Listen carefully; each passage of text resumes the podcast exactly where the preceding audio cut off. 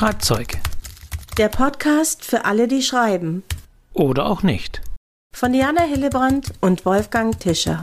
Willkommen zu einer neuen Ausgabe des Schreibzeug-Podcasts. Mein Name ist Wolfgang Tischer vom Literaturcafé.de und meine Mitpodcasterin ist wie immer Diana Hillebrand in München. Hallo Diana. Hallo Wolfgang, schön, dass wir hier wieder zusammenkommen. Du kannst das jetzt gut aussprechen, ne? Mit Podcast. Da übe ich jetzt immer dran, ja. dass dieser Zungenbrecher, äh, ja.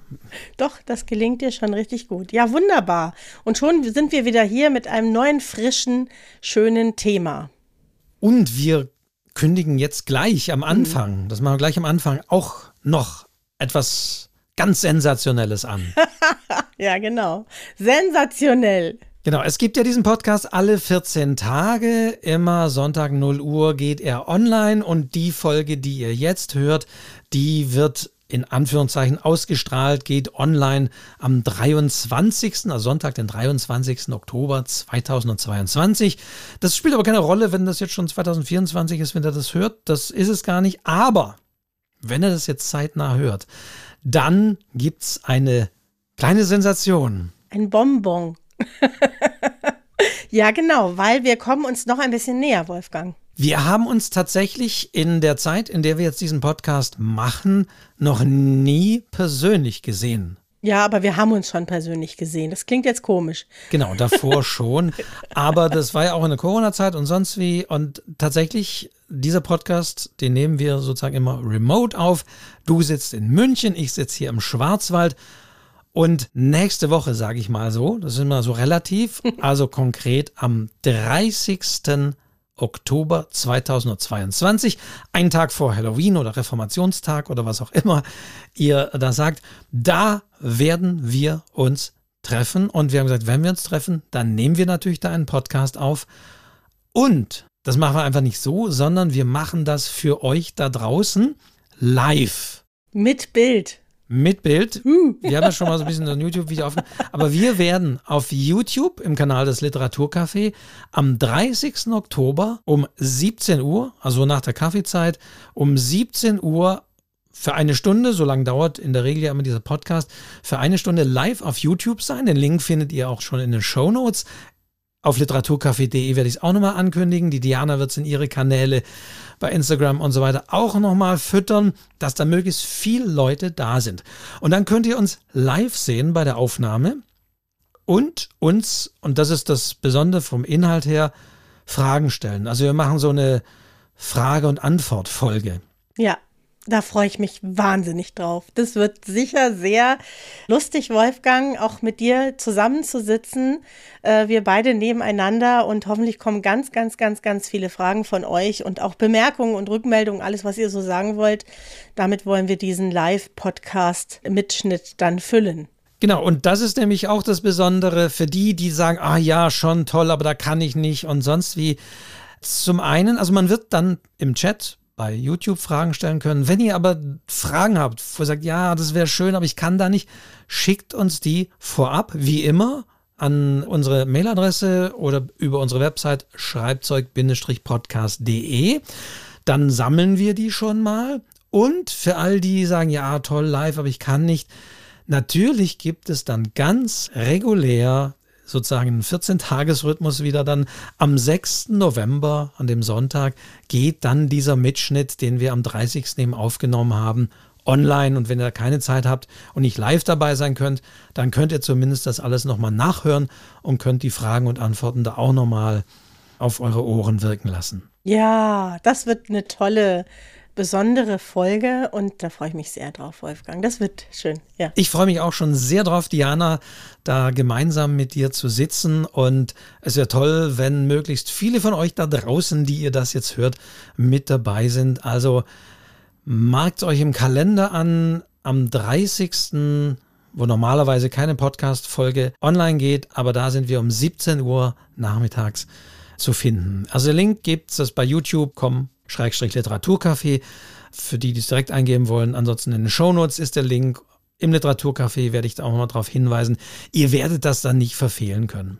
Ja, ihr werdet nicht an uns vorbeikommen und wir freuen uns auf eure Fragen. Ja, also wunderbar, Wolfgang. Erstmal freue ich mich total, dich zu sehen, weil wir uns tatsächlich schon lange nicht mehr gesehen haben. Die Gelegenheiten haben ein bisschen gefehlt in diesen besonderen Zeiten.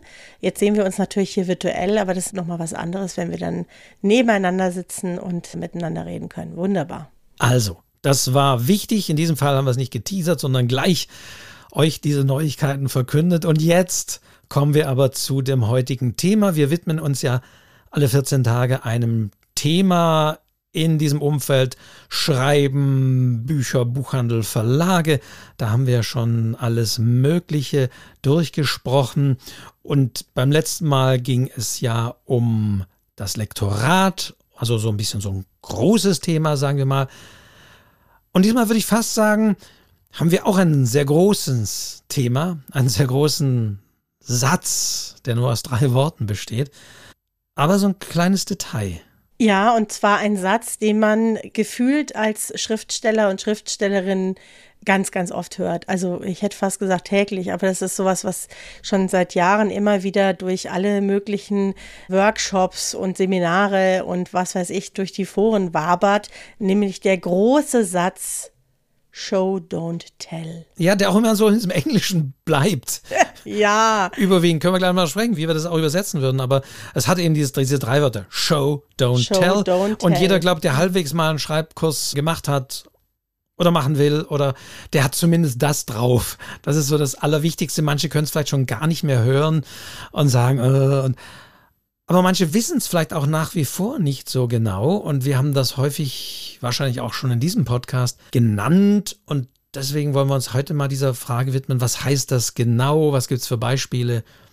Ist es gut, ist es schlecht? Ja, und ich glaube, jeder hat schon mal gehört, aber manche wissen gar nicht so ganz genau, was es bedeutet. Also sie wissen schon so ungefähr, aber es ist tatsächlich auch gar nicht so einfach greifbar. Und das ist sehr lustig, weil es gibt ja so fast schon so ein Standardwerk des Schreibens. Das war auch mein erster Schreibratgeber, Wolfgang. Und zwar war das über das Schreiben vom Sulstein. Kennst du bestimmt auch. Das ne? habe ich auch noch, das gab es seinerzeit tatsächlich bei 2001, mhm. dieser ja. Versand oder als es die Läden auch auch noch gab. Es gibt teilweise, also sie sind teilweise integriert in Buchhandlungen. Aber ja, da gab es so eine Reihe, mehrere und ich glaube, war der Band 8 oder so. Das ist ein Klassiker, der übersetzt wurde in einer Zeit, als tatsächlich diese ganze Creative Writing und Schreiben kann man lernen noch sehr anrüchig war hier in Deutschland. Mittlerweile hat sich das ja geändert. Auch aus einer Zeit, als es tatsächlich die ganzen Studiengänge in Hildesheim und in Leipzig auch noch gar nicht gab. Und deswegen Solstein ja ein Klassiker. Ein Klassiker, den immer noch viele kennen, weil er tatsächlich neu aufgelegt worden ist im Autorenhaus Verlag heißt auch noch genauso über das Schreiben von Solstein. Und jetzt möchte ich auch diesmal unbedingt die Übersetzerin nennen, nämlich Waltraud Götting hat es übersetzt.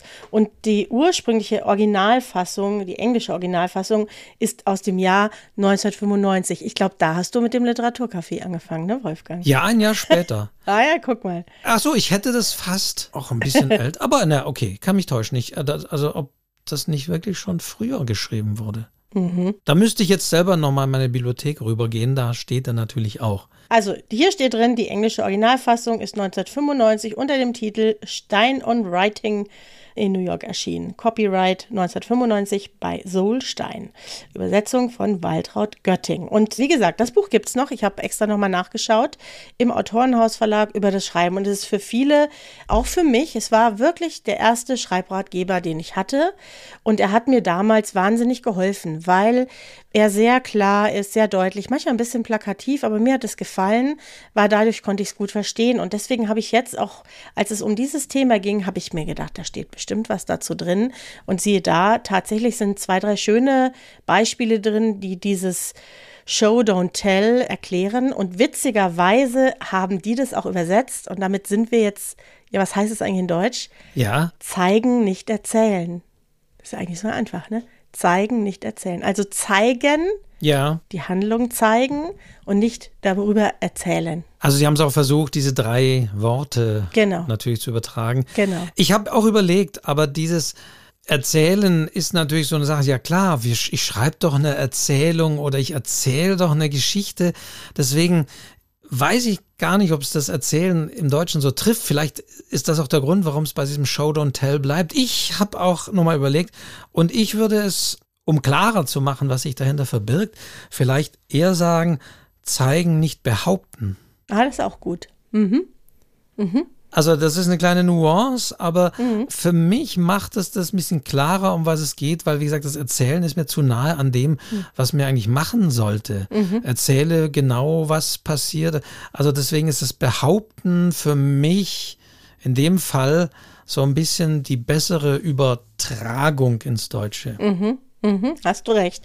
Und der Sulstein hat so ein paar kleinere Beispiele da drin. Da würde ich zumindest mal ein paar vorlesen, weil sie sehr anschaulich sind und sehr schnell zeigen und erklären, was eigentlich gemeint ist. Ich mache mal ganz kurz, Wolfgang.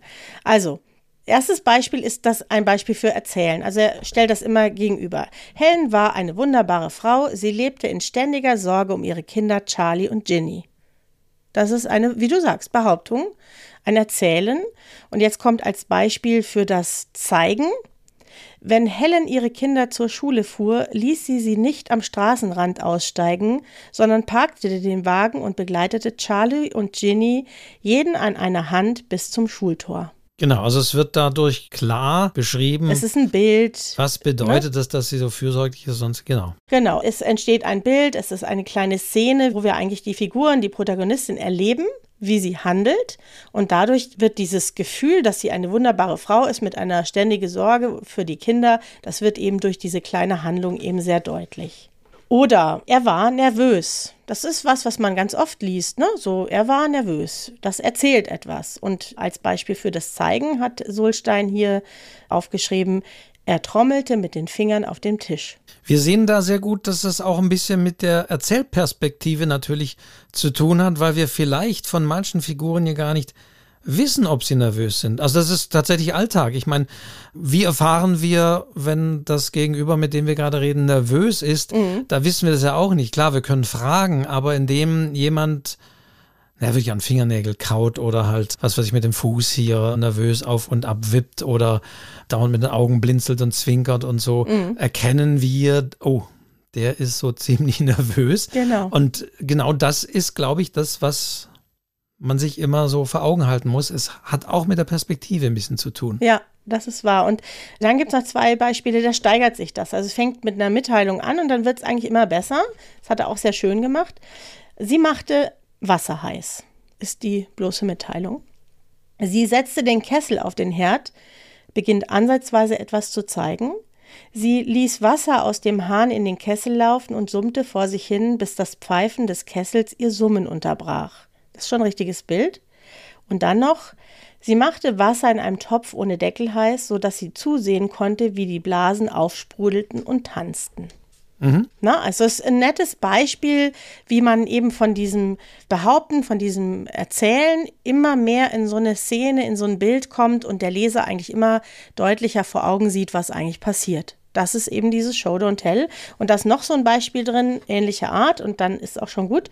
Er machte einen Spaziergang. Das ist das, was ich ganz oft lese in Texten. Ich weiß nicht, wie es dir geht. Das ist ja auch nicht direkt falsch, ne? aber es ist auch nicht besonders berührend und es sagt einfach sehr wenig aus. Er legte vier Häuserblocks zu Fuß zurück, ist schon ein bisschen besser. Er legte die vier Häuserblocks gemächlich zu Fuß zurück, ist vielleicht noch ein bisschen deutlicher. Er legte die vier Häuserblocks zurück, als wäre es seine letzte Meile. Und zum Schluss, er ging, als müsste er gegen einen starken Wind ankämpfen und hoffte, irgendjemand würde ihn aufhalten. Da ist viel mehr Gefühl drin. Wir erfahren eigentlich viel mehr auch über die Situation, die offenbar unangenehm ist. Er machte einen Spaziergang, da weiß ich gar nichts. Ne? Ja, aus welchem Grunde er das macht und in welcher Stimmung er das macht, genau. ist da natürlich viel deutlicher. Also immer noch eigentlich ein gutes Standardwerk, der Solstein. Ich schreibe es natürlich in die Show Notes mit diesen kleinen Beispielen, die einfach mal zeigen, was ist eigentlich damit gemeint. ich habe das so oft, dass Leute auch so zusammenfassend schreiben, gerade wenn es auch um, das machst du ja manchmal auch, wenn du jetzt so Zeiten überbrücken musst, aber gerade wenn es so Schlüsselmomente sind, ja, oder Rückblicke, die was ganz Elementares erzählen über die Figur und über die Beziehung der Figuren und dann machen die das so mit einem zusammengefassten Satz, der mich überhaupt nicht berührt. Da fehlt dann alles Mögliche, was man sonst eben in so einer Szene erleben möchte. Am plakativsten hat man es sicherlich auch bei Emotionen. Mhm. Wir haben es gerade mit dem Nervös. Also ich selbst, wenn ich das deutlich machen will, bringe es immer auf einen sehr kurzen Satz. Ich kann sagen, sie war glücklich mhm. oder ich kann sagen, sie lächelte. Also es ist äh, für mich auch so elementar, also auch da wieder Sichtweise, sie war glücklich, ist eine Behauptung, weiß ich mhm. vielleicht ja gar nicht. Aber wenn jemand lächelt, dann gehe ich davon aus, dass jemand glücklich ist. Oh ja, wenn es ein echtes es Lächeln ist. Es sei denn, es ist ein falsches Lächeln, dann würde man es wieder beschreiben und dann müsste man auch das wieder klar machen, dass dieses Lächeln nicht echt ist. Also, mhm. und da sind wir wieder bei dem Punkt. Also sehr häufig geht es um Emotionen, aber wie wir gerade gehört haben, es muss nicht nur sein, es können auch Vorgänge sein, die entsprechend einfach plastischer und ein bisschen dramatischer beschrieben werden. Ja, und ich finde, für mich als Hilfe habe ich irgendwann mal herausgefunden, dass immer, wenn ich Verben nutze. Also wenn etwas passiert, es tut sich etwas, das Tu-Wort, dann bin ich mehr wirklich in diesem Ich zeige, was passiert. Man erlebt es. Und wenn man Adjektive benutzt, dann beschreibt es das eher. Und da kann man eigentlich ganz gut differenzieren dann und so ein bisschen auch seine Texte besser bewerten. Und immer wenn es wichtig wird und wenn es emotional wird, dann sind Bilder natürlich viel stärker als eben diese, wie du so sagst, Behauptungen. Also das ist genau so, so, ein wichtiger Punkt oder beziehungsweise das sind so wichtige Elemente. Wir haben uns ja in der Folge auch schon über Dialoge unterhalten und gerade bei Dialogen haben wir auch viel über den Subtext gesprochen. Mhm. Und da bei Dialogen haben wir eben auch ein ganz anderes Show Don't Tell, weil da ja eventuell auch das, was die Leute wirklich meinen, kann etwas ganz anderes sein, was sie sagen. Und wenn man Dialoge gut schreiben kann, dann zeigt man eben auch mit diesem Dialog weitaus mehr. Und so ist es auch bei diesem Show Don't Tell.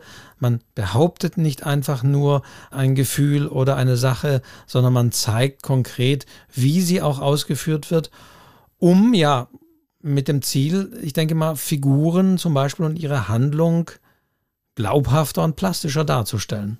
Ja, und sie berühren anderen mehr. Also sie ziehen die Leser natürlich viel mehr in die Geschichte hinein, als wenn ich einfach irgendeine Behauptung aufstelle. Also ganz schlimm finde ich auch immer so einen Satz wie, äh, sie war schön, weil es schön. Pff schön. Was ist denn schön? Schön ist für viele was total unterschiedliches. Und was empfindet diese Figur jetzt als schön? Was ist es denn konkret? Ist es, sind es die Hände? Ist es der Gang? Ist es die Stimme? Sind es die Haare? Man will das doch wirklich dann erleben, was als schön empfunden wird. Und genau an solchen Stellen kannst du deinen Text, glaube ich, sehr verbessern, wenn du da einfach nur ein bisschen tiefer reingehst und es eben zeigst. Das könnten also Hinweise sein, das war so und so, das ist so und so. Mhm. Das sind häufig so Formulierungen, die einen darauf stoßen, dass man da vielleicht etwas konkreter formulieren muss. Mhm. Warum ist das so und wie kommt das oder wie war ihr Aussehen? Das kann man ja auch allgemein beschreiben. Mhm. Und dann kann man unter dieser Beschreibung vielleicht einen schön rein interpretieren, muss es aber nicht. Man hat der Figur dann weitaus mehr Tiefe gegeben als nur diese Behauptung, die ja auch subjektiv sein kann. So ist es, genau. Ich habe noch was Schönes, wo wir gerade bei schön sind, Wolfgang. Ich habe noch was Schönes gefunden, ein ungewöhnliches Buch. Und zwar ist es ein Buch, das heißt Lustig ist das Verlegerleben. Das sind Briefe von und an Daniel Kehl von Diogenes und zwar von seinen Autoren. Ich bin da irgendwann mal vor langer Zeit drauf gestoßen und wir alle kennen ja Patrick Süßkind. Patrick Süßkind, der das Parfum geschrieben hat, hatten wir in diesem Podcast auch schon als Beispiel. Und da gibt es einen Brief von Patrick Süßkind an den Herrn Kehl. Und der ist tatsächlich auch ein gutes Beispiel für Show Don't Tell. Ja, weil da merkst du, wie stark dieser Autor ist. Denn er schreibt sogar Briefe so. Und da lese ich jetzt einen kleinen Abschnitt vor, weil es mich damals so amüsiert hat. Lieber Herr Kehl, und er fängt also nicht an mit irgendwelchen Beschreibungen, sondern er legt eigentlich gleich los. Aus Frankreich zurückkehrend fand ich einen Benachrichtigungszettel der Post vor. Es lägen acht Pakete zur Abholung bei der Schwabinger Post Agnesstraße für mich bereit. Ich fuhr am nächsten Tag mit dem Fahrrad hin, wartete in der Schlange, präsentierte meinen Zettel und erhielt den Bescheid, die Pakete seien wegen überschrittener Aufbewahrungszeit, in Klammern eine Woche, wieder an den Absender zurückgegangen. Sehr erleichtert fuhr ich nach Hause, denn so sehr der Empfang eines Pakets erfreuen mag, so bedrohlich wirkt doch die Aussicht auf deren acht. Eine Woche später jedoch, ich saß gerade an meiner Steuererklärung für 1998 und war entsprechend gereizter Stimmung, waren die Pakete wieder da.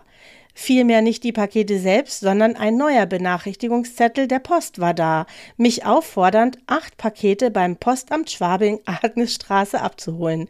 Ich bekam einen kleinen Wutanfall, war kurz davor, bei Post anzurufen, man solle mich mit sämtlichen Paketen in Ruhe lassen, resignierte, ähnlich wie man bei der Steuererklärung nach kleinen Wutanfällen resigniert, nahm mein Fahrrad, nahm eine Reisetasche, in der ich die Pakete verstauen wollte, nahm einen Gummiexpander, um die Reisetasche mit den Paketen auf dem Gepäckträger festzuschnallen, fuhr zum Postamt, wartete 20 Minuten in der Schlange, präsentierte meinen Zettel. Der Mann am Schalter schaute nur kurz auf den Zettel, er brauchte nicht extra im Lager nachzusehen, offenbar kannte er die Pakete schon persönlich. Aha, sagte er, Sie sahen das also. Sahen Sie mit dem Auto da? Nein, sagte ich, ich habe kein Auto, ich bin mit dem Fahrrad da, aber ich habe eine Reisetasche mitgebracht und halte ihm meine offene Reisetasche hin, um die Pakete in Empfang zu nehmen. Die wären's da net Neibringer, sagte der Mann, des sahen acht Kisten Wein, da wiegt a jede neun Kilo. Also ich lese jetzt nicht alle vor, aber es ist so herrlich. Also es wird noch sehr viel schwerer mit diesen Weinpaketen, die er da abholen möchte. Und ich fand, es passt so gut zum Thema. Er macht nämlich genau das, was ein guter Schriftsteller macht. Er zeigt einfach diese unglaubliche Situation, in die er da geraten ist. Also was sind da die Elemente? Was würdest du sagen? Die Elemente, die das zeigen? Ja. Naja, es ist dieses konkrete Beschreiben, dieses Beschreiben, ich nahm mein Fahrrad, ich nahm meine Reisetasche, ich nahm den Benachrichtigungszettel. Das ist ja alles total konkret. Ich sehe es ja vor meinem inneren Auge. Es ist ja wie ein Film, ja. Also er erzählt nicht, vielen Dank, dass Sie mir die Pakete geschickt haben. Ich konnte sie leider nicht abholen. Ich bedanke mich sehr herzlich, sondern er erzählt genau, was passiert ist. Und zwar ganz konkret und ganz detailliert. Das ist eigentlich das Tolle. Und vergleicht zweimal seine Stimmung auch mit dem Finanz, äh, ja. Verhalten gegenüber dem Finanzamt. Ja, ja, es ist einfach, ich weiß nicht, wie es dir ging, aber man sieht wirklich diesen Film vor sich, wie er da versucht, diese Pakete abzuholen. Und es gelingt ihm auch beim zweiten Mal noch nicht. Ja, das ist wirklich lustig. Wobei wir schauen müssen, eben, es geht jetzt nicht alles irgendwie umzubauen. Da Klar. könnte nämlich auch eine Falle liegen. Also, wie er da schreibt, erleichtert fuhr ich nach Hause. Da schreibt er das ja auch einfach und schreibt nicht, ja. ich atmete aus und es löste sich all meine Bedenken und sonst wie und ich radelte pfeifend zu meiner Wohnung zurück. Das wäre ja dann auch ein bisschen mehr Show, anstatt zu sagen, ich war mhm. erleichtert. Mhm. Also man muss natürlich auch ein bisschen die Balance halten Absolut. und man darf jetzt nicht da diesen Blick zu sehr darauf richten, dass man alles versucht irgendwie zu umschreiben. Sonst wird es manchmal etwas zu blumig, würde ich sagen. Ja, nein, das ist ja eine ganz bewusste Entscheidung. Du nimmst genau die Sachen. Also er hat sich ja genau das rausgesucht, was e-, enorm lustig ist. Ja, und das in Zusammenhang gebracht mit dieser Steuererklärung. So fängt der Text ja schon an. Ich sitze an meiner Steuererklärung und die kommt dann ja später nochmal, dieses Bild. Also er hat ganz bewusst sich überlegt, was er detailliert erzählt und auserzählt. Also nein, auszeigt, muss ich ja eigentlich sagen, ne? was er als Szene darstellt. Und andere Dinge, klar, du kannst ja jetzt nicht jeden, äh, nicht alles auseinandernehmen, sondern nur das, was wichtig ist und was auch eine Emotion, in dem Fall Lachen, hervorruft, ja, damit man diesen Text eben nochmal ganz anders wahrnehmen kann. Wenn du auf Texte blickst und dieses Show Don't Tell. Mhm. Siehst du das sehr häufig? Ich würde sagen, das ist ein Anfängerfehler oder liegt es einfach auch daran, dass die Leute das vielleicht noch gar nie gehört haben? Würdest du sagen, wenn jemand weiß, was Show Don't Tell ist, beherrscht man das sofort?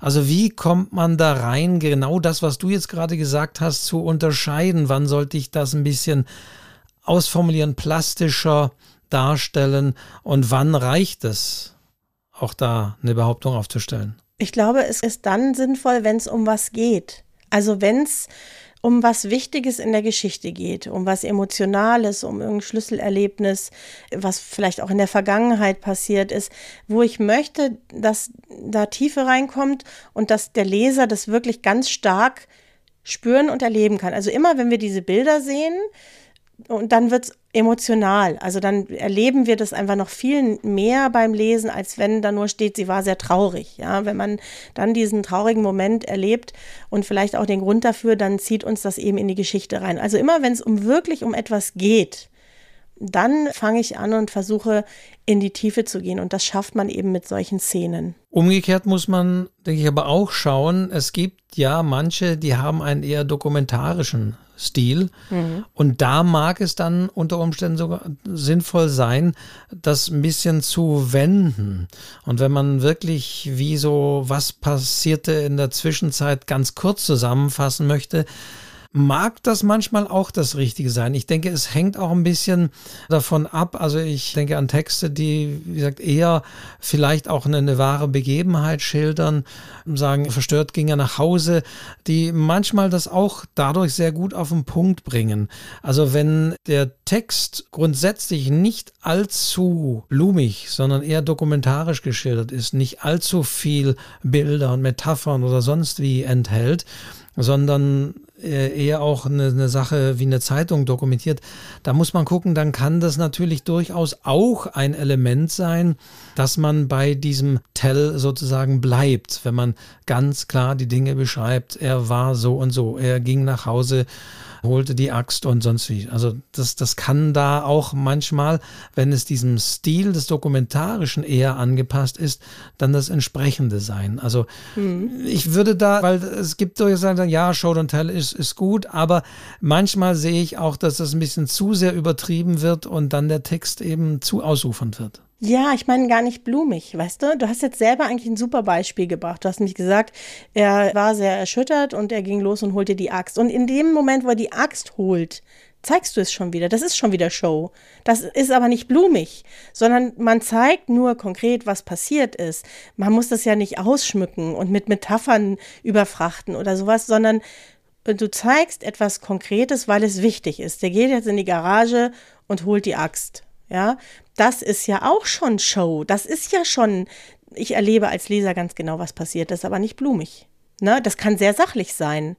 Auch ein Show kann sehr, sehr sachlich sein und, und sehr zurückgenommen sein. Aber wir sehen halt, was passiert. Und man bewertet dann eben, warum passiert das gerade. Also es hängt nochmal auch eng tatsächlich mit Perspektiven zusammen. Manchmal ist es schlichtweg auch ein Perspektivfehler, wenn mhm. man so eine Behauptung da reinbaut, mhm. weil man das so und so von außen gar nicht sieht. Und das ist ein, ich meine, mir fällt auch Sally Rooney ein mit ihren Romanen, die dann teilweise auch die Dinge sehr genau beschreibt.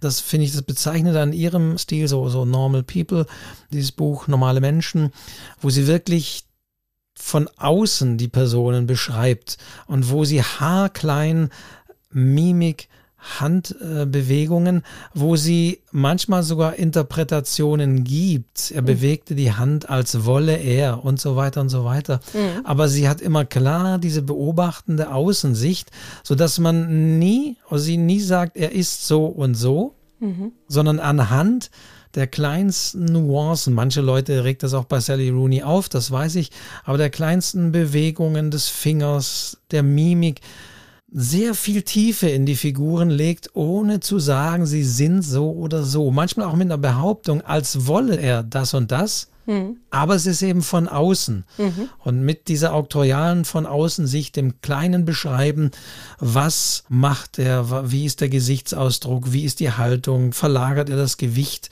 von einem Bein auf das andere. Das sind ja auch so Nuancen in der Beobachtung. Mhm. Aber es ist eben auch sehr viel ausgedrückt, was nicht behauptet ist, ich sage mal wieder diese Behauptung drin, was eben nicht behauptet ist, das ist so und so, manchmal vielleicht vermutet ist. Und das finde ich, wenn man diesen Stil von Sally Rooney, wie gesagt, anschaut, sehr bemerkenswert. Mhm.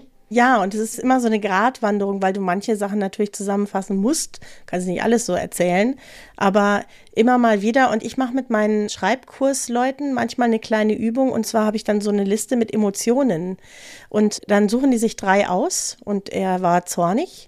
Und dann dürfen sie, aber es ist ein bisschen wie Tabu, weißt du, dann dürfen sie zornig nicht benutzen. Sie müssen eine Szene schreiben, in der klar wird, dass der zornig ist. Aber eben nur anhand wie er sich verhält, ja, was er tut oder was er eben auch vielleicht nicht tut. Und das ist auch eine ganz tolle Übung, um sich da ein bisschen zu schulen in diesem Show Don't Tell. Vor allen Dingen geht es um Elemente, die wirklich für die Handlung eben wichtig sind. Also ja. wenn es einfach, er, er schloss die Wohnung ab und ja, ging in den Keller oder sonst wie.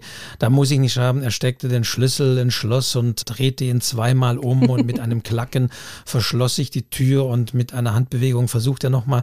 Das wäre wiederum dann interessant, wenn es jemand ist, der so ein bisschen Kontrollfreak ist und wenn er dann nur ganz kurz in den Keller geht, schließt er sofort die Wohnung ab und prüft noch dreimal und so weiter und so weiter. Mhm. Dann würde das wieder in dieser Ausführlichkeit auch etwas Besonderes. Da muss in dem Sinne aufpassen, dass man dann nicht so ein Gewicht auf irgendwas legt und denkt, hat, was, warum wird das so genau beschrieben, wie er die Wohnung abschließt? Also, wenn es aber wiederum Sinn hat, den zu zeigen als jemand, der sehr misstrauisch ist und der dann passt das wieder. Ansonsten wäre in dem Fall aber wirklich richtig, er schloss die Wohnung ab und gut ist. Ja. Wenn das nicht wichtig ist. Das stimmt. Und wenn man jetzt dieses Beispiel von dir nimmt, er schloss die Wohnung, man erlebt das minutiös. Du merkst als Leser, äh, warum wird das jetzt so genau beschrieben? Und dann stellt sich raus, der hat da jemanden gefangen. Wir sehen aber erstmal nur, wie er die Wohnung abschließt, ganz sorgfältig, alles überprüft und der Leser kann es erstmal gar nicht einordnen, aber merkt eigentlich schon, an dieser detaillierten Beschreibung muss eigentlich mehr dahinter stecken. Das fühlt man ja als Leser dann so ein bisschen, ne? Und dann stellt sich raus, der hält da jemanden gefangen. Dann ist es richtig cool, weißt du? Dann ist es richtig cool. Das ist auch der Punkt, wenn manche Autoren zum Beispiel, wie sind wir bei diesem Spazierengehen, da wirklich mhm. haarklein etwas beschreiben, was er beim Spazierengehen beobachtet. Mhm. Meinetwegen, es kommt einem die und die Person entgegen und die ist so und so angekleidet und die schaut ihn kurz an und schaut dann schon wieder weg und die hat zwei Hunde und die Hunde schnüffeln dann auch nochmal und sie muss den einen Hund. Also auch da ist, wenn das so haarklein beschrieben ist, man sagt, ja, ich wollte einfach ein bisschen zu so vermitteln, wie das so ist und wie er so. Aber wenn das so haarklein beschrieben ist, genau da vermutet man eben tatsächlich dann mehr und dann muss da auch mehr passieren. Sonst wiederum wäre es wieder zu ausufernd und dann wäre zu viel Show drin, wenn es also ihr buchstäblich zu viel Show drin, wenn es dieser Show gar nicht bedurfte, wenn es gar nicht wichtig ist für die Handlung, sondern wenn es dann einfach ja eine normale Beschreibung ist, was da passiert. Ja, und das ist wirklich schwer zu fassen, glaube ich. Gerade wenn man so im Schreibflow ist, dann sind einem manche Dinge ja nicht so bewusst, aber das sollte man sich eben bewusst machen und sich immer wieder überlegen, was ist jetzt wichtig für meinen Text und wo ist es einfach wichtig, zum Beispiel auch in so Rückblicken, ne, da so ein bisschen mehr in so eine Szene reinzugehen, um bestimmte Dinge aus der Vergangenheit vielleicht auch zu zeigen. Und dann sind so Szenen, zeigen eben aus der Kindheit oder in der Beziehung mit den Eltern oder was auch immer, zeigen ganz viel über die Figuren, wenn man sie nochmal erlebt als Leser. Das ist ganz anders, als wenn ich schreiben würde, hatte eine schwierige Kindheit. Das ist ja gut und schön. Wenn ich aber einen Rückblick mache mit einer Szene, wie da jemand am Tisch sitzt und darf nicht aufstehen oder was auch immer, und ich erlebe diese schwierige Kindheit als Leserin, dann bedeutet sie mir mehr und dann kann ich Dinge auch ganz anders einordnen. Das ist, glaube ich, ganz wichtig, dass man da wie immer beim Schreiben auch ein bisschen bewusst mit umgeht.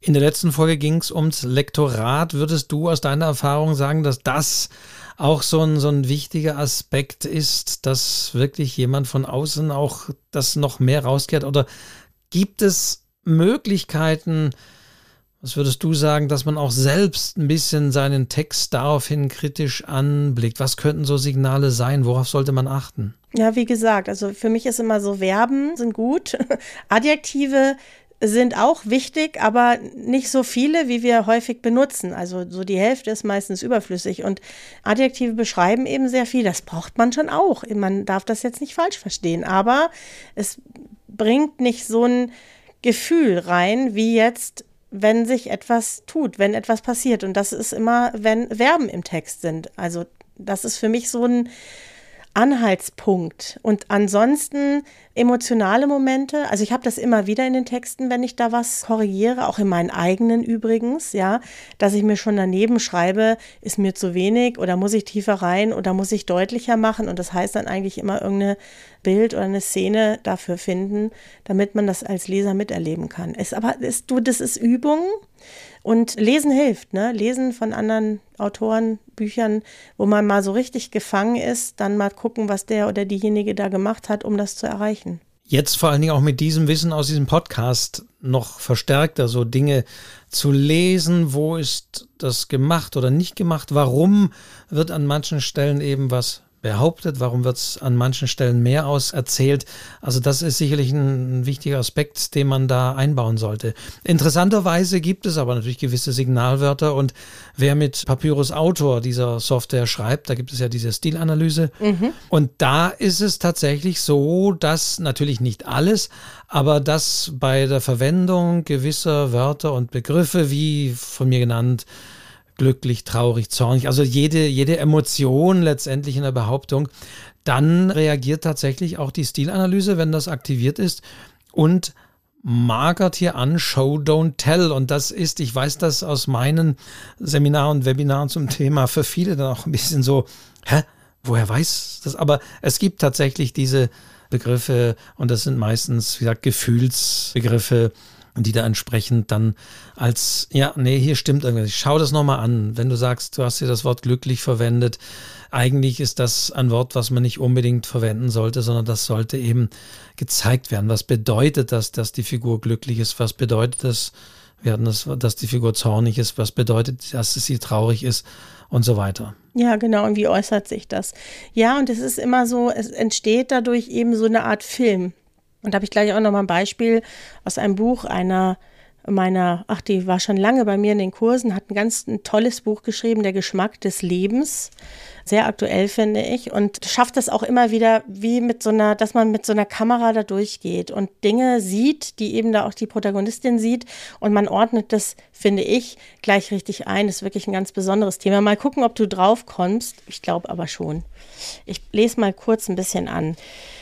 Kaum durch die Glastür umfing sie Supermarktgedudel. Maximal zehn Minuten würde sie für ihren Einkauf brauchen. Soweit sie die Gänge des Supermarktes überblickte, war nur mäßig Betrieb und alle Checkouts offen. Zudem wusste sie auswendig, wo sich die Sachen befanden, die sie benötigte. Der Sainsbury-Kosmos war zuverlässig. Die Läden sahen alle gleich aus, rochen gleich und waren mit identischer Ware an festgelegten Koordinaten ausgestattet. Jeder Idiot hätte hier einkaufen können. Schnell checkte Nini noch das große Display, das in roter Leuchtschrift verkündete, welche Produkte aktuell noch nicht lieferbar waren, und atmete auf. Gott sei Dank, es gab alles, was sie für ihr Bestechungsessen heute Abend benötigte. Schnell lief sie durch die Gänge vorbei an einer Gruppe Frauen, die sich um das letzte Netz Orangen zankte, und parkte ihren Einkaufswagen beim Gemüse. Die Vitaminspender leuchteten so grell unter dem Neonlicht, dass Nini sich Sorgen um ihre Netzhaut machte. Tomatenrot, Brokkoligrün, Paprikagelb, perfekte Form, makellose Haut, Gesundheit in Gemüsegestalt. Der Biosensor an ihrem Handgelenk würde jubeln, zirkulieren all diese Nährstoffe in ihrem Blut. Wobei, diesen Monat würde sie wohl zum ersten Mal seit langem wieder einigermaßen in Sachen Ernährung abschneiden. Vielleicht waren ihre Werte sogar gut genug, um ihrem Konto beim Bürgermeister Bonuspunkte einzubringen. Beim Bürgerregister. So kurz vor der Studienwahl wäre das bestimmt kein Fehler. Nini wünschte sich nur, dass das Zeug genauso gut schmecken würde, wie es aussah.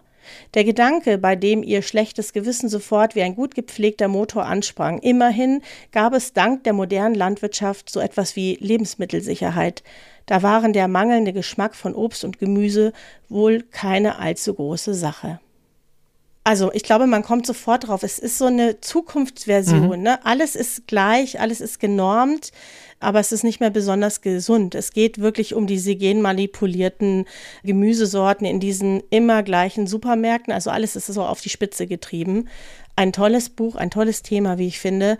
Und sie erklärt es ja nicht. Ne? Man erlebt ja durch diesen Einkauf eigentlich, was los ist. Und man muss es gar nicht vorher wissen, um es zu verstehen. Das ist vor allen Dingen wieder ein Punkt gegen die sogenannten Infodumps, die wir häufig haben. Eben nicht äh, behaupten, ja, wir leben in einer Zeit, wo alle Supermärkte gleich sind Ja. und durch das und das Gemüse Mhm. steigt mein Lebenscredit-Bonus-Dingens an, weil das ist wichtig und so weiter, Mhm. sondern indem man die Dinge tatsächlich plastisch beschreibt und möglichst elegant natürlich auch so beschreibt, Mhm. dass sie eben nicht, das hatten wir auch schon so allzu infoartig rüberkommen, sondern dass man beim Lesen genau so, so nach und nach merkt. Man, es hätte ja ein normaler Supermarkt sein können, jeder Aldi, jeder Lidl ist ja auch irgendwie gleich, Ja. aber irgendwann merkt man, nee, da ist irgendwie mehr und dann kommt das Ding an dem Handgelenk und so, aha, das ist noch schon ein Schritt weiter Genau. und dann, ja, Also später kommen dann auch nochmal genaue Maßen. Also alle Zucchinis sind 14 Zentimeter lang. Das habe ich jetzt extra weggelassen, weil es braucht es gar nicht. Man merkt, es ist eine Zeit, in der alles gleichgeschaltet ist. Es gibt offensichtlich auch Lebensmittelprobleme, ja. Es gibt irgendeine Knappheit. Ich finde, es passt wirklich gerade sehr gut in unsere Zeit. Und diese Nini, die erbt dann von ihrer Tante ein altes Haus und da gibt es tatsächlich noch sowas wie einen richtigen Garten. Und sie ist sehr skeptisch, weil sie hat eigentlich gelernt, alles, was so echt aus der Erde kommt, was Garten ist, ist ungesund. Also spannendes Buch, spannende Sichtweise. Und ich fand es so toll, wie die Claudia das hier beschrieben hat. Ne? In der Selbstverständlichkeit dieser Figur, die das ja nicht anders kennt, braucht sie es ja auch nicht erklären, braucht sie nicht schreiben, weil wir leben in einer Zeit, sondern für sie ist es alles ganz normal und genauso reagiert sie drauf. Finde ich auch cool, cooles Beispiel, oder? Also auf jeden Fall ist das auch noch ein weiterer Aspekt, dass man Dinge eben äh, in dem Sinne auch nicht behauptet, die man für die Geschichte braucht. Das betrifft natürlich gerade solche Science-Fiction-Geschichten auch sehr, wo man manchmal irgendwie so ein, ein Gadget oder ein Ding oder eine gesellschaftliche Voraussetzung irgendwie setzen muss. Und es ist dann eben sehr plump zu behaupten, das ist so und so, sondern man muss es einfach zeigen. Und wenn man es in einer gewissen Natürlichkeit wie hier jetzt macht, dann ist das umso besser, denn da haben wir wieder den Punkt, dass du ja auch mal sagst, Diana, man darf die Leserin, den Leser auch nicht so für dumm halten. Anhand so einer entsprechenden Beschreibung wird das schon plastisch. Man muss das nicht sozusagen nochmal behaupten oder zusammenfassen. Ja, oder erklären, ne? Also da hüte man sich vor den Halbsätzen, Komma, weil. Komma, weil ist immer schlecht, ja, weil für die Figur ist es ja völlig selbstverständlich. Und es sind ja so Schlüsselwörter drin, Biosensor, ja. Also sie hat ja ganz geschickt Wörter eingebaut, wo man schon merkt, naja, das ist schon ein bisschen drüber. Das ist nicht mehr den Supermarkt, so wie ich ihn kenne, ja. Hat sie eigentlich gut gemacht. Aber eben mit dieser Selbstverständlichkeit, Natürlichkeit dieser Figur, die sich da ja in diesem Raum ständig bewegt. Und das ist ein gutes Beispiel für Show, Don't Tell, ja. Und man macht beim Lesen die Erfahrung, die die Figur macht. Das ist So vielleicht ist auch noch etwas, also das heißt, man erlebt es mit, bis hin zu, dass halt an irgendeiner Stelle irgendwas nicht so ganz ist, wie es sein sollte. Oder da kommt vielleicht ein irritierendes Wort oder plötzlich der Biosensor, dann ist, ah, das ist doch nicht mehr irgendwie der Discounter, den wir jetzt heute kennen, sondern es ist ein bisschen anders. Also man erlebt das mit. Und das ist sicherlich auch noch ein Punkt, was in diesem Show steckt, wirklich miterleben lassen, weil es einfach dann klarer ist, was da auch Sache ist. Allein die Behauptung, eben jemand ist glücklich, jemand ist zornig oder jemand ist schön, so das Beispiel hast du ja auch genannt, ist eben zu interpretationswürdig. Und wenn man das manchmal einfach behauptet, dann hat jeder aufgrund seines eigenen Erfahrungshorizontes auch eine andere Assoziation. Wie ist das und was ist zornig? Erleben wir den wirklich, indem er eben leicht wütend ist oder rastet er aus und so weiter? Das ist ja eine große Bandbreite. Und wenn wir da einfach hier dieses Tell haben, er ist zornig, wenn wir behaupten würden, dann hat jeder von uns dann auch ein individuelles Bild, je nachdem, wie man für sich zornig definiert. Wenn man es aber wirklich beschreibt, dass er ausrastet, dass er aufsteht, den Stuhl nimmt, gegen die Wand schlägt, oder sonst wie, dann ist klar, der ist nicht so innerlich zornig, sondern der geht wirklich auch körperlich aus sich raus, der zeigt das auch. Und dann ist es auch viel genauer dadurch gekennzeichnet. Und wir erleben das mit. Und wir wissen, welche Art dann wirklich gemeint ist.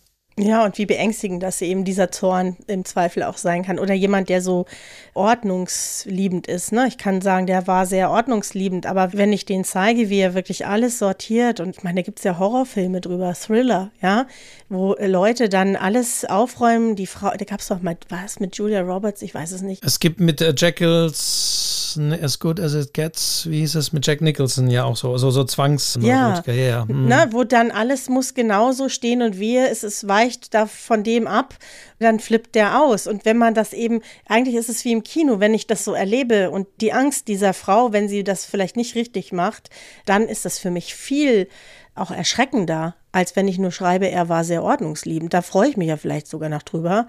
Aber es ist ja, ne, mein Mann ist auch sehr ordnungsliebend, ist alles in Ordnung. Aber wenn das dann so ausschlägt, dann ist es eben nicht mehr lustig. Genau, weil da haben wir auch wieder einen Punkt, das kann ja sein, ja, okay, der beschriftet seine Ordner äh, wirklich und findet die auch wieder. Das ist absolut okay, das würde ich mhm. mir auch manchmal wünschen.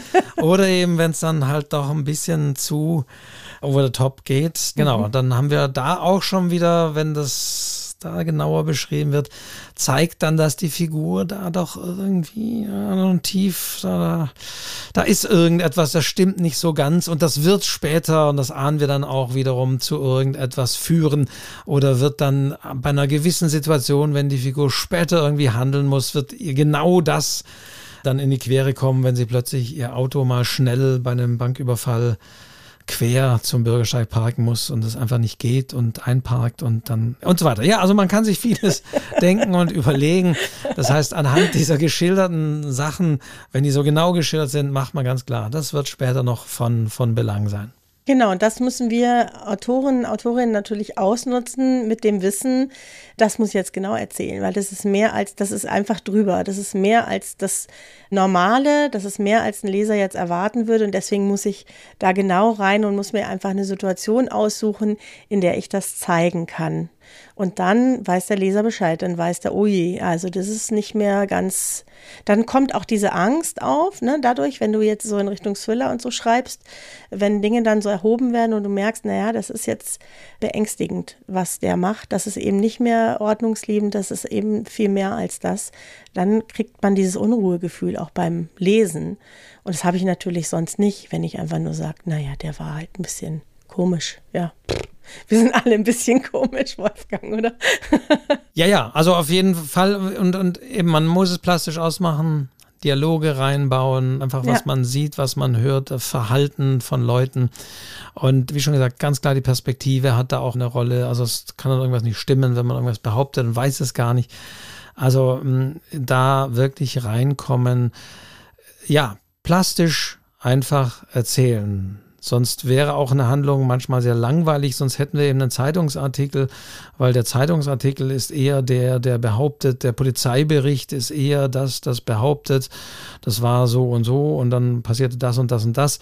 Und dann ist es aber für einen Roman, für eine Erzählung, für etwas, was uns unterhalten soll, sage ich mal, in welcher Weise auch immer uns erschrecken soll, uns zum Mitfühlen bewegen soll und, und, und.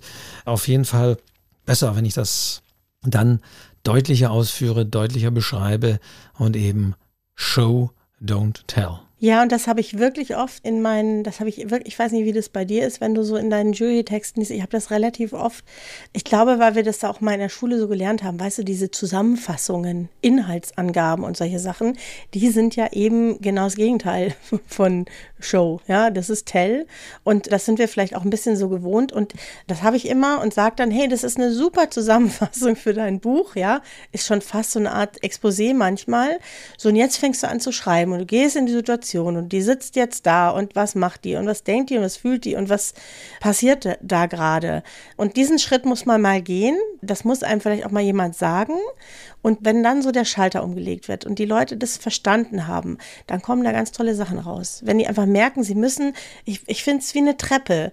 Du bist erst oben auf der obersten Stufe und du musst einfach ein paar Stufen weiter runtergehen in diese Situation, um wirklich zu spüren, was ist denn da los in dem Keller, weißt du? Und wir sind ja wieder anknüpfend auch in, in der Folge Lektorat, wo man das einfach auch üben muss und wo es auch helfen kann, an einem Text, einem eigenen Text das mal gezeigt zu bekommen oder von einem Lektor, einer Lektorin da drauf gestoßen zu werden und sagen, guck mal hier und da und du machst das häufig das und das. Also man hat ja so seine wiederkehrenden Muster und Lesen, haben wir gesagt, bringt ja immer etwas, aber es bringt natürlich etwas mit dem eigenen Text äh, auch zu wachsen, mal drauf aufmerksam gemacht zu werden von jemandem von außen. Wie gesagt, da knüpfen wir wieder an den Punkt Lektorat, wo jemand wirklich sagt, nee, das für dich war das klar, indem du das einfach so behauptest, da hast du eben dein Bild von ja. zornig, um bei diesem Beispiel zu bleiben, mhm. niedergeschrieben. Aber das ist beim Leser von außen ganz anders. Der würde das vielleicht ganz anders interpretieren. Deswegen beschreibe er, was damit gemeint ist. Und wenn das von außen einem klar gemacht wird und man wird darauf gestoßen, guck mal, da hast du wieder die Behauptung so und so gesagt, da hast du wieder gesagt, ja, hier, zufrieden gingen sie nach Hause und so. Aber führ das näher aus. Warum ist sie zufrieden? Was bedeutet das für ihr nach Hause kommen dann und sonst wie?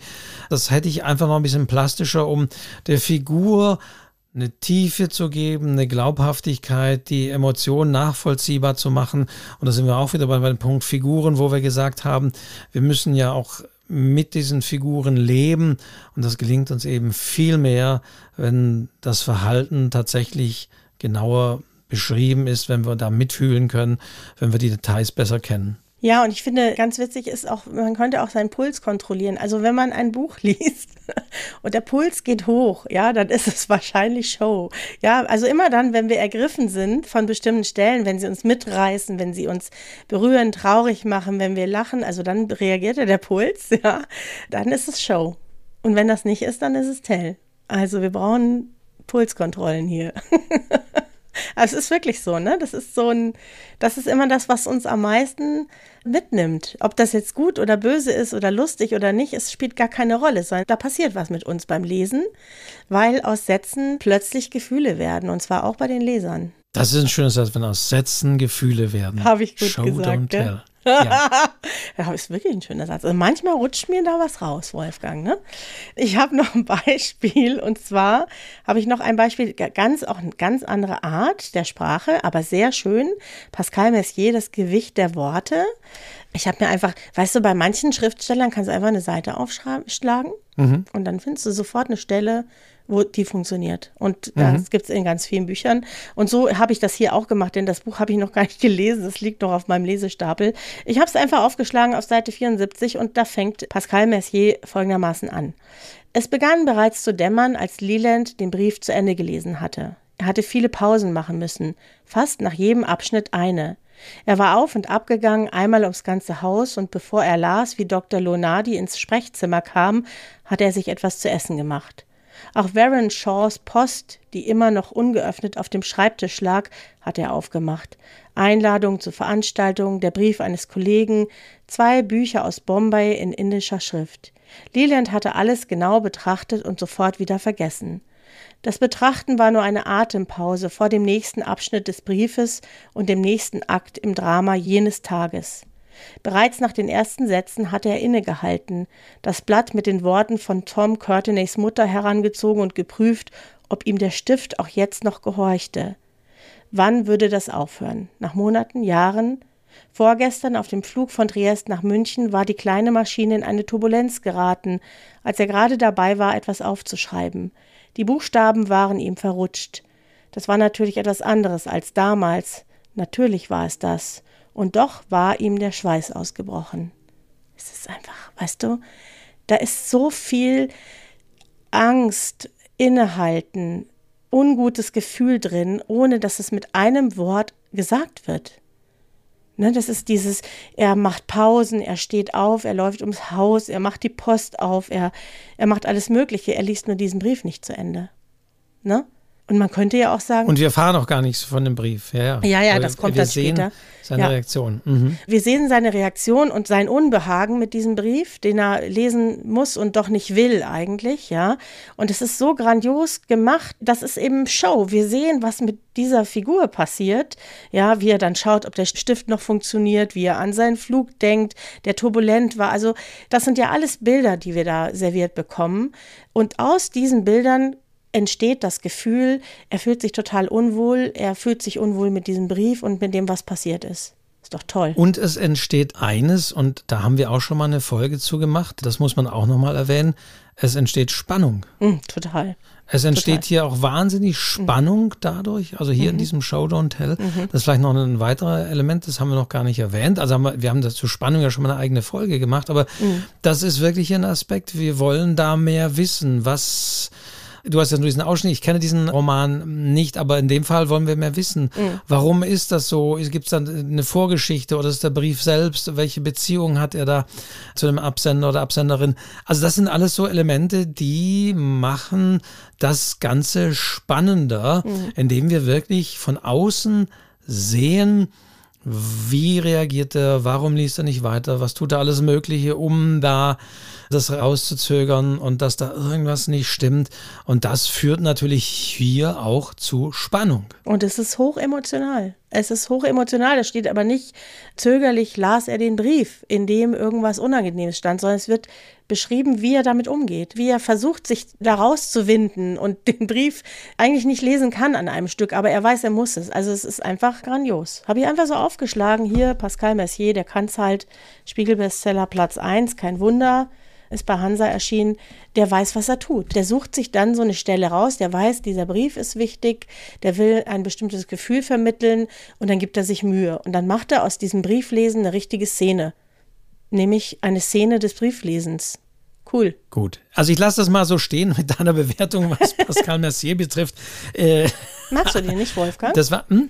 Magst du den nicht? Ja, das Buch hatte ja nicht unbedingt positiv. Also es kommt bei den, den Lesern wohl sehr gut an, aber auch der Nachtzug nach Lissabon, der auch Bestseller war, war nicht so mein Buch. Ich fand das dann von der Machart doch sehr, sehr plump.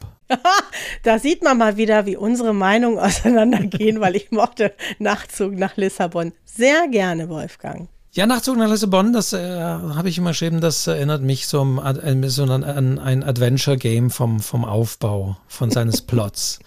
da der Protagonist ging zur Figur A, erfährt da was und mit dem geht er zur Figur B, die daraufhin ihm was sagt und erst dann kann er zur Figur C. Also ich fand das sehr interessant mit jemandem, der sehr viel so Adventure-Games spielt, war für mich Nachzug nach Lissabon ein bisschen aufgebaut wie ein Computerspiel vom Plot her. Da komme ich gar nicht drauf. Jetzt überleg mal, genau. Aber ich spiele auch ja. keine Computerspiele. Und äh, das emotional, also damit möchte ich jetzt aber nicht äh, gegen diese Stelle sagen. Also die war, steht natürlich für sich und die war wirklich gut.